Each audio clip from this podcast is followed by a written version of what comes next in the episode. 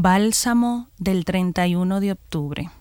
Jesús sale de la sinagoga para entrar en el templo sagrado de la suegra de Pedro, para adentrarse en el dolor de la humanidad, en la fiebre que impide a aquella mujer se ponga de pie y reconozca su capacidad de amar.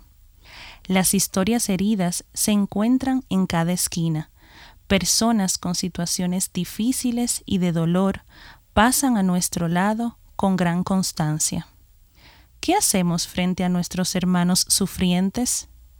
En ocasiones se puede caer en la pasividad por creer que el gesto ha de ser grande. Sin embargo, Jesús hace algo inesperado. Se pone de pie a su lado. La suegra de Pedro se levantó enseguida y se puso a servirles. ¿Cuál ha sido el milagro aquí? La compañía, la presencia que escucha, la presencia que ama, la presencia que le susurra a los ojos del hermano que su vida sí importa y que sobre todo su dolor tiene cobijo y sostén. Poner la mano es un gesto que unifica la vida de la persona que es tocada con la persona que pone su mano.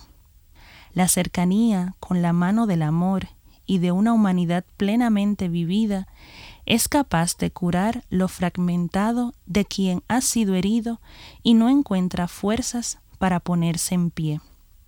Pidamos a Jesús que nos dé la gracia de ser pecho abierto, corazón expuesto, que acompañe y se vuelva gesto capaz de curar el desamor y las heridas.